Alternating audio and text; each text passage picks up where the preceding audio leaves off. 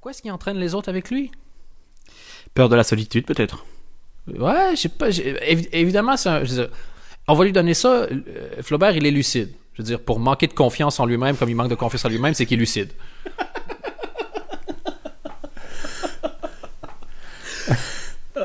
Mais tu sais, c'est c'est mince, quoi. C'est- c'est- c'est- Je veux dire, c'est que c'est mince pour le cas. Mais bon, le, je suis content. En fait, je suis content que, bon, c'est un peu un double cadeau qu'on leur a fait en leur donnant des conseils. Mais Il moi, c'est pour ça que je disais, il fallait arrêter, les laisser un peu respirer, voir que sans nous, pendant 2-3 semaines, ils, va- ils vont ressentir un vide.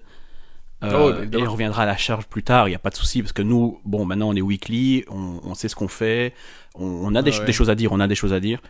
Euh, Ben, on a un plan, je veux dire, euh, voilà, c'est... euh, comment il s'appelait déjà le général chinois? Je pense que c'était Napoléon qui disait Connais-toi toi-même, connais tes ennemis et tu gagneras euh, pas mal de combats. c'est vrai. Dans son livre La réussite par la guerre, euh, bon, faut- bref, faut avoir un peu de culture pour ça, mais je veux pas commencer à vous assommer avec des références. Tout ce que je veux dire à propos d'eux, c'est que le double cadeau qu'on leur a fait, c'est les conseils, ils l'ont pas pris, mais après ça, on leur a permis d'exister quand même. Je veux dire, euh, clairement, euh, Flaubert tout seul n'arrive pas à faire un podcast, donc il, il demande 22 personnes de venir avec lui. Euh, et malgré tout, à la fin, il a besoin de faire 5 minutes sur nous. Donc, je veux dire, je dirais pas jusqu'à dire que euh, on va lui demander des droits d'auteur pour le contenu qu'on lui donne, mais bon voilà, au moins c'est. euh, moi, je- pense honnêtement, j'ai- en tout cas j'ai essayé, j'ai envoyé le, le Floodcast à mon comptable en disant je pense que c'est déductible d'impôt cette année pour euh, l'exercice. J'en profite pour dire par contre que, que les deux invités qui étaient avec euh, avec euh, avec eux 2, étaient 3, c'était plus, non? Ben, il y avait, il y avait Adrien Méniel et il y avait, Oui, euh, ça, il y avait tous les gens que Flaubert a réussi à, à, à être fourbe et à tricked into venir dans, le- dans le podcast. Mais euh, tous les invités étaient intéressants. Et c'est là que tu te dis, waouh, imagine à quel point c'est des bons invités. Ils ont été intéressants chez Flaubert, quoi. Il y a quelqu'un qui a dit que tu parlais fort. Ah, être intéressant chez, chez Flaubert, c'est un peu comme euh, d- d- arriver à parler chez Fallon. Il y, y a il y a un côté double réussite. Mais bon, euh, tant mieux, tant mieux pour eux. Ils font leur petit truc. Donc, euh, et, et en soi, je voulais pas en parler. Mais je veux dire, si on attend le prochain Floodcast pour en parler, je veux dire, on va probablement avoir. On se donne il va rendez-vous fin passer quelque octobre. chose dans les.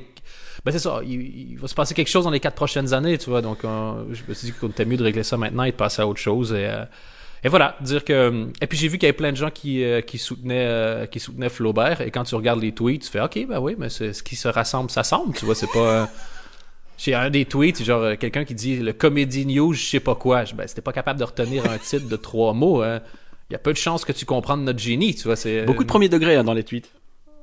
nous, on est un- on est un génie à 150 mots à peu près. En bas de 150 mots, tu peux. Si tu connais moins de 20 lettres de l'alphabet et moins de 150 mots, tu pourras pas capter toutes les subtilités de, de notre truc. là. Comme par exemple, parler fort et inventer des personnages qui n'existent pas. Ça, c'est, ça, serait, ça résume plus ou moins ma, ma carrière. Voilà, ben on arrive quasiment en 10 minutes. Réglementaire, hein, c'est... Réglementaire, obligatoire. Vas-y. Mais euh, toute blague à part, euh, allez, si vous n'avez pas écouté le, le- le- le- écoutez-le au complet. Et le, le concept est vraiment intéressant et les anecdotes sont solides, solides, solides. Et le titre de l'épisode, c'est Postige de fouf. et euh, tu te dis, ah, c'est un clickbait. Non, non, non. L'anecdote s'appelle effectivement Postige de fouf. Elle est super intéressante. Donc, euh, checkez ça avec, euh, avec beaucoup de joie, j'ai envie de dire. J'ai envie de faire un, un, un, un mini parallèle avec euh, Fallon. Euh, on enregistre le mardi, on est quand là? Le 4 Et je viens de, de regarder une vidéo chez Seth Meyers qui a reçu euh, Martha Stewart et ils ont fait des pizzas ensemble. Voilà, très très bien. Et euh, En soi, ça fait du sens, par contre, vu que c'est Ouais, Martha ouais. Stewart, mais- Mais euh, en même temps, enfin juste avant, Fallon recevait Mario Batali, qui est aussi un cuistot, et euh, ils ont fait un test à l'aveugle de vin pour voir euh, s'ils savaient de, reconnaître un, un vin euh, cher d'un vin qui sortait d'un cubi. Et je me dis, Mhm. oh, pas mal comme séquence. Et en gros, ça s'est transformé en Mario Batali qui jette du vin à la gueule de Fallon. Mais euh, c'est Fallon, c'est un enfant. Si tu lui donnes un jouet, il va le jeter par terre ou il va chanter. ça. Mais je me suis dit, c'est pas possible. Enfin, il y a moyen de faire un, chouette truc. Batali, il est super intéressant. Il, il s'y connaît. Et à l'époque, quand Batali venait au late night de, Fallon, quand il était à la place de, de Conan, euh, il, il, il faisait à manger, il faisait plein de trucs. C'était vraiment bien. Maintenant, il se jette du vin à la gueule. Ben, c'est le nom, c'est le nom de la nouvelle émission de Jimmy Fallon.